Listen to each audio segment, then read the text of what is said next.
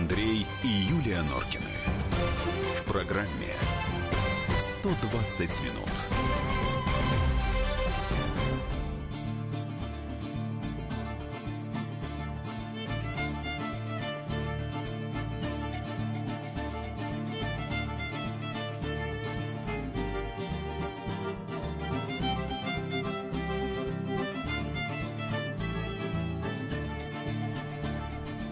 Восемнадцать ноль пять. Комсомольская правда. 120 минут Норкины в студии. Добрый вечер. Здравствуй, Россия, смотришь. добрый вечер, Да, Москва. я Чё сразу- ты загундил -то? Ну вот, а то ты не знаешь. Это так у тебя с носом плохо. Заболел У меня- наш У ведущий меня не с носом плохо, а с горлышком. Андрей Владимирович Ничего, Норкин. ничего, нормально. Я соберусь, и поэтому я почему Простыл заболел? в да. далекой стороне. А, сразу анонс на завтра давайте дадим, и на послезавтра, видимо, тоже. Как говорится, пацан сказал, Норкина сделала. Мы сегодня ночью вернулись э, с Юлей из Донецка. Собственно, там я немножечко и порастыл. Поэтому завтра, пока не знаю, наверное, в 7 все-таки, чтобы я не опаздывал.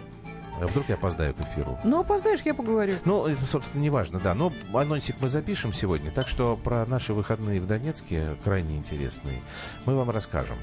Вот, это более подробно.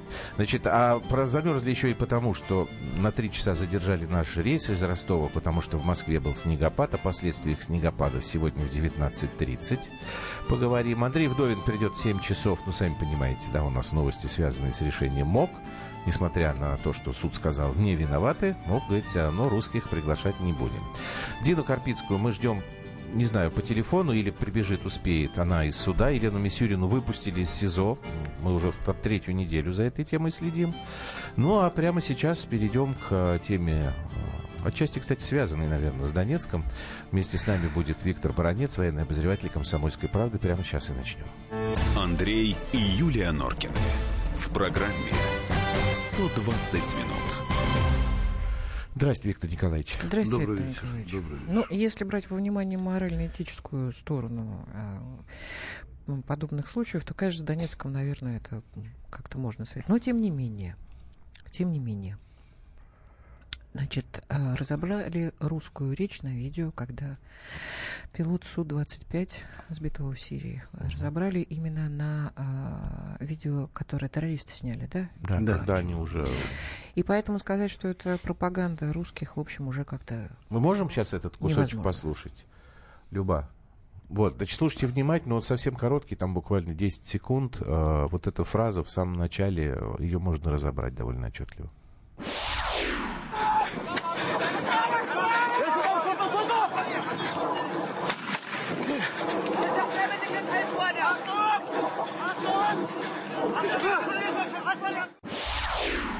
Это вам за пацанов.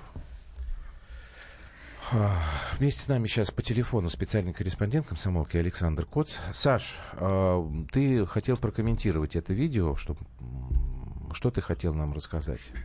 Да, собственно, э, на эту фразу обратили внимание Да. пользователи Телеграма, и ну, я вот до этого момента раз 40 пересмотрел эти 12 секунд, вот реально раз 40, и, и почему-то не слышал этого. Я обратил внимание на то, что происходило на экране. На экране было видно, и, и если внимательно смотреть, пытаться посмотреть это в замедленной съемке, видно, как а, наш э, летчик опускается э, на землю, Мгм. а, с поднятыми к голове руками. И, судя по всему, в этот момент у него э, над, над его головой в руках граната. После этого действительно слышно, э, слова- слышны слова «это вам за пацанов». А, я вот подумал, вдруг это кто-то кричал там из э, арабов, просто созвучно что-то. Отправил э, этот кусочек э, трем носителям языка арабского в Бейрут и в Дамаск двоим людям. А, они сказали, что по-арабски там ничего нет. Э, еще один человек, который одинаково владеет и русским, и арабским языком, сказал, это точно говорят по-русски. А, шло много споров о том, там, является ли это какой-то а, ну, накладкой да, звука на видео, но это видео я скачал из э, Твиттера, который аффилирован с террористической группировкой Джабхат Нусра.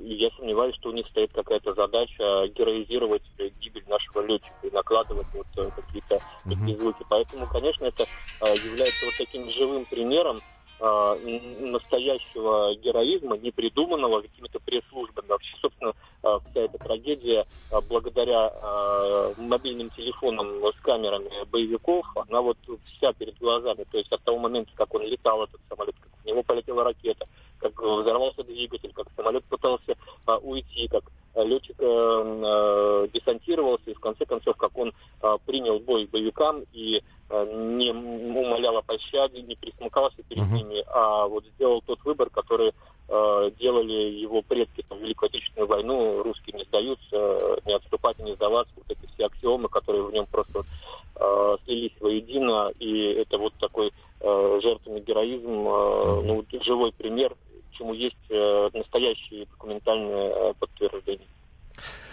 Спасибо тебе большое. Александр Кот, специальный корреспондент «Комсомольской правды». Виктор Николаевич, ну вы тоже сегодня писали же уже, вы говорили, понятно, об этой теме. Это можно считать рядовым эпизодом? Да нет, ни в коем случае.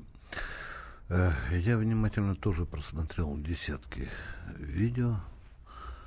Я видел этот печальнейший факт с телом нашего пилота. Я у меня нет никакого желания пиариться на смерти Романа Филиппова. Я просто скажу, что его смерть э, вызвала у меня и у миллионов, наверное, россиян вопросы, потому что есть много деталей, на которые мы пока не можем получить ответа. Кроме одного. Ответ есть один. Человек, офицер, совершил подвиг. Все, что я могу сказать. А остальное мы сейчас разбираемся. Почему? Потому что вопросов возникает много, Андрей. Вот смотрите, они показали два рапорта командира смешанного авиационного полка, которым он представлен в Госнаграде. Uh-huh. Помните, да? Сразу два. Uh-huh. Ну, естественно, вы у меня спросите, что такое такие документы офицеру не выдаются на руки. Что случилось? Э, ну, мы можем только сейчас э, выстраивать версии. Ну, весьма вероятно, что командир полка, возможно, имел разговор с Романом. Роман мог быть не поверить, тогда мог командир сказать, вот тебе сразу две копии, я тебе представляю государственную награду. Была такая версия, что, что командир полка, ну, чисто моральных, сказать, в чисто моральном плане сказал э, Роман, вот можешь написать и родне, и семье, что я тебе представляю, uh-huh. вот тебе две копии, пошли маме и семье. Ну да, это такой нормальный. Хотя мой друг Тимошенко говорит, он же не солдат. Ну и третья версия, почему эти два рапорта представления романа э, к э, государственной награде, весьма возможно, что в штабе был кто-то из э, знакомых людей, которые решили порадовать, возможно, земляка. Да, угу. вот вас, земляк, ну, представляет. Ну, понятно, Я тоже так часто делал, и со мной тоже так часто делали. Но ну, это все детали. Все остальные записки, дорогие друзья, я только что говорил со специалистами. Вы видели там специалистов э, записку с огромным количеством вам непонятных цифр, названий и так далее.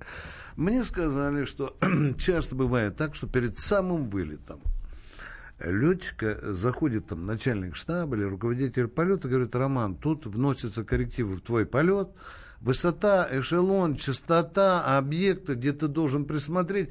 Но представляете, на человека сваливается огромное количество информации, которую он не может там, боевые карты, кстати, не выдаются. Естественно, он этой боевой шпаргалочкой записал uh-huh. и так далее, взял с собой э, вот этот э, листочек с собой полет. Ничего особенного, ничего сверх. Да мне, честно говоря, даже это и не так, наверное, Ну, у меня волнует, сегодня спрашивали, да. Я понимаю, Андрей, потому... что значит документы в... Мне, честно честно говоря, волнует в этой истории а, вот что. А, насколько это может сказаться на дальнейшем ходе а, операции, потому что все-таки мы как бы не крути, но Отвечаю. многие СМИ... Сейчас мы не успеем, да. уже после паузы. Это да? очень, где, очень где сбили, вопрос. почему сбили чем, откуда у них это оружие, Отвечаю. почему спасти не успели, могли бы спасти. Mm-hmm. Вот эти вот вещи, мне кажется, Отличный это более вопрос. важно, чем был у него рапорт Спасибо. с открытой датой или нет. Виктор Баранец вместе с нами в программе 120 минут. Вернемся после короткой паузы.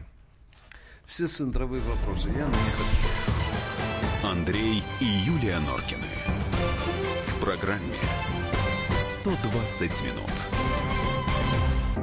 Можно бесконечно смотреть на три вещи. Горящий огонь, бегущую воду и телевизор. А телевидение можно еще и бесконечно слушать в нашем эфире – Потому что ведущие Егор Арефьев и Сергей Ефимов просто огонь. И никакой воды, только главное, что стоит посмотреть, а чего лучше никогда не видеть. Программу «Глядя в телевизор» слушайте по средам с 8 вечера по московскому времени.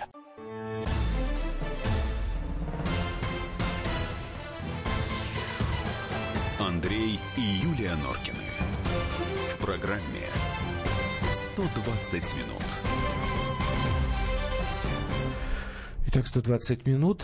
Говорим мы о героическом подвиге Романа Филиппова, нашем летчике, который погиб а, в Сирии. И вот перед паузой я Виктору Николаевичу несколько вопросов обозначил. Но я, честно говоря, так хотел бы, Виктор Николаевич, поскольку вы все-таки военный специалист. Вот из, из этого что основное? Давайте так. Где сбили, из чего сбили? Вот Хорошо. С Прови... этого начнем. Провинция Идлиб, которая насыщена боевиками э, не, огромного количества формирований этих недобитков – по самым скромным данным, там сосредоточена группировка в две с половиной-три тысячи человек, бережно по-матерински опекаемые американскими специалистами. Провинция Идлиб это фактически остался, э, я не побоюсь сказать, последний крупный кратер сирийского терроризма – который потихоньку окружает сирийская армия. И э, эта группировка видит прекрасно, что стопроцентное воздушное превосходство у сирийской армии, нашей группировки. Потому взялись по совету американских специалистов, взяли за оружие, чтобы снять это стопроцентное превосходство. Потому и появились эти самые называемые ПЗРК. Ответ закончен на ваш вопрос. Угу. После того, как сбили э, сушку, он катапультировался. Гипотетически просто вообще, был ли шанс его спасти? Или... Докладываю, докладываю. Э, как только э, пилот Роман Филиппов доложил, что двигатели горят, самолет теряет управление, он тут же доложил на командный пункт, что катапультируется. Mm-hmm. В этот самый момент был подан приказ на подготовке э, спасательной службы, поисково-спасательной службы с вертолетом, в которую пытались засадить там 20 человек, как это было прежде, и отправить на поиски э, Романа Филиппова. Внимание! В этот самый момент, когда люди уже сидели в вертолете, нашлось, нашелся человек, вы сейчас меня будете в цинизме обвинять, который сказал, вы помните, когда мы искали прошлый раз пилота, э, там погибли люди. Угу. Во-первых, если есть ПЗРК, то наш вертолет, э, террористы снимут с неба как э, сонную муху с неба. Мы будем рисковать уже не, не экипажем, мы будем рисковать там двумя десятками человек. Потому этот приказ был отменен, и было принято решение, что сразу два спецназа, сирийский и российский, бросятся в район, где приземлился на парашюте Роман Филиппов. Что бы мы сегодня не говорили, но если туда ринулся вертолет, дорогие друзья, мы бы сегодня имели уже, ну, по меньшей мере, так, человек 25 трупов. Это я имею в виду, что поисково-спасательная служба и так далее. Потому туда ринулись два спецназа. Можно ли было спасти? Внимание! В каком районе приземлился Роман Филиппов? Дорогие друзья, он приземлился в самом кратере вот этого террористического, скажем так, сопротивления. И нельзя не учитывать, сирийцы говорят, что этот район, где не только властвуют боевики, но и местное население поддерживает оппозицию. И, собственно, когда он приземлился на вертолете, там уже, я не знаю, только пацаны не указывали в небо боевикам, где летит русский майор. Виктор Николаевич, а правильно ли я понимаю, что этот район, это там, где еще и сирийская свободная армия, так называемая, да. но это как бы турецкая зона ответственности правильно. и турецкие, ну, да. я не знаю, как их назвать там. Да, да. Вы а, турки, а турки да? как-то реагировали на это, там пытались помочь в поисковой операции, там, я не знаю, или найти виновных, может быть, сказали, мы сейчас вам окажем содействие. Я э, не знаю, Андрей, о позывах э, Анкары о том, чтобы предложить. Э, Анкара уже высказала э, свое соболезнование российской стороне. Mm-hmm. Более того, меня обратил внимание на высказывание одного из предводителей сирийских курдов, а который базируется в Африне, который сразу, Андрей, просто вот так вот тыкал, как я пальцем тебя. Это работа Эрдогана. Это ПЗРК только турецкая. Но мы не дураки, мы понимаем прекрасно, в какие игры э, играют сирийские курды. Это, это говорится для простачков. Но, тем не менее, вы абсолютно правы. Это зона, зона ответственности Турции. Мы об этом договорились и в Москве, и в Стамбуле. Договорились, что зона ответственности. Почему наш сухарь если можно так сказать, Су-25, угу. собственно, и летал на той высоте, которая доступна ПЗРК. Минимальная высота, э, там не будем говорить, но максимальная, мы рассчитывали, что на 3 800, этого вот он не достанет, но он летал значительно ниже, потому что у нас с турками договор был, что это зона турка, мы, мы, там стоят их э, посты, там стоят их э, группировки, и мы, конечно, свято, наверное, Андрей, я буду высказываться аккуратненько, наверное, свято поверили, что, собственно, снизу нас ничто не долбанет. А тактики вы хотели Да, ну, собственно, тогда вопрос, как это изменит э, ведение операции нашей тактической. Мы же все-таки там остаемся, хоть вот тут нам пишут, Виктор пишет, Виктор Николаевич, президент, несколько раз объявлял об окончательной победе в Сирии и выводе Только наших не надо войск. врать. Вот не ну, надо. Это вот, Андрюша... Поэтому вот я и не задаю этот вопрос. Правильно вы говорите. Нигде Путин нигде не говорил о полной победе. Дорогие друзья, обратите внимание на игру слов. Мы переломили хребет Внимание! 300 раз повторяю вам, дорогой, основным силам терроризма. Запомните эти слова. Их повторил и начальник генерального штаба Герасимов, который давал мне интервью в декабре. Внимание! Основным силам терроризма. И тот же Герасимов, начальник генерального штаба, отвечая на мой крайний вопрос, я сказал, что ждет нас в 2018 году. Он сказал, ждет большая работа, особенно в Идлибе, поскольку там сосредоточена гигантская группировка э, террористов. Вы спрашиваете, изменит ли тактику? Конечно, Андрей, изменит. Потому что до этого у нас не было доказательств фактически, что у них есть ПЗРК. А ПЗРК могут быть разные. Могут быть советская, российская игла-стрела, могут быть американский э, стингер, может быть э, английский блоупайп. Все понятно. Естественно, высоты полетов даже над этим районом, которые Турция гарантировала нам безопасности, все отменяется. Безусловно, сейчас, ну, удары вместе вы уже знаете, да, uh-huh. наверное, да. Я должен посмотреть на них, так сказать, узнать их, их эффективности, мне хочется врать. Но дело в том, дорогие друзья, что сейчас стоит стратегическая задача. Окружить эту группировку и молотить до того, пока э, кости террористов не перемешаются с сирийским песком. Но, как всегда, здесь выступают многие противозащитники, уже говорят, что россияне ударили по больницам, по ну, школам. Это, так, да, это, это они мы, быстро. Это, это они мы у них срабатывает. Да, дорогие друзья, остался последний очаг. Ох, ох, как мне не хочется это говорить. Основной очаг сопротивления то, э, вот этого, э, будем сказать, сирийского терроризма. Но здесь очень серьезное сопротивление оказывают нам, я не побоюсь сказать, нам, конечно, американцы. И инструкторы, и оружие, и тактика. Все делается для того, чтобы взять реванш у России после того, как Америка потерпела стратегическое поражение в борьбе с режимом Асада. Пожалуйста, у вас есть вопрос.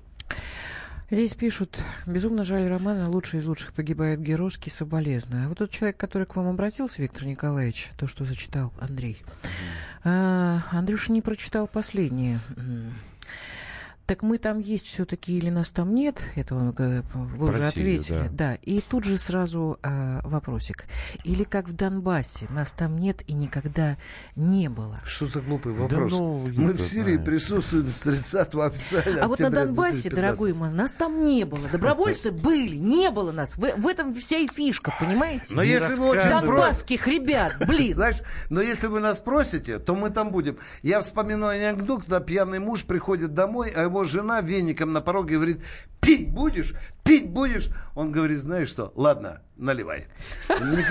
Спасибо вам. Виктор Бородец, военный обозреватель комсомолки. А у нас еще осталось... Спасибо, Виктор Николаевич. Осталась минута. Я хочу, чтобы мы послушали Валерия Федоренко, редактор Владивостокской комсомолки, потому что Роман Филиппов же, он хоть и не на Дальнем Востоке родился, но потом его туда перевели. Вот несколько слов об этом человеке, который погиб на войне. Роману Филиппову, уроженцу Воронежа, было всего лишь 33 года. О службе в авиации Роман в соцсетях особенно не распространялся. Нигде нет э, его снимков в форме или боевых наград. Зато есть видео с полетами пилотов АСА. Известно, что он побеждал в соревнованиях авиадарств в Воронеже в 2013 году. Это такие прикладные состязания между военными летчиками, где они меряются умением преодолевать систему ПВО условного противника и поражать наземные цели разным оружием. Его командировали на Дальний Восток после летного училища. Несколько лет он жил с супругой в Черниговке, это Приморский край, небольшое село, около 200 километров от Владивостока. Бывшие соседи Филипповых сказали, что у них обычная семья нормальная, что это простые доброжелательные люди. И рассказали, что в июле они перевелись на Сахалин. Сейчас в квартире Филипповых никто не живет. Те, кто знал Романа Филиппова ближе, ну, утверждают, что гибель друга стала для них настоящим шоком, огромной утратой. Из фотографий на его страничке ясно, что Роман очень простой парень. Вот одна фотография, где он поймал камбалы и улыбается, показывая нам улов. Вторая фотография, где он в отпуске в Юго-Восточной Азии. Ну, собственно, как все приморцы. Это программа «120 минут». Мы продолжим после новостей. Андрей и Юлия Норкины. В программе «120 минут». Товарищ адвокат! Адвокат! Спокойно, спокойно. Народного адвоката Леонида Альшанского хватит на всех. Юридические консультации в прямом эфире. Слушайте и звоните по субботам с 16 часов по московскому времени.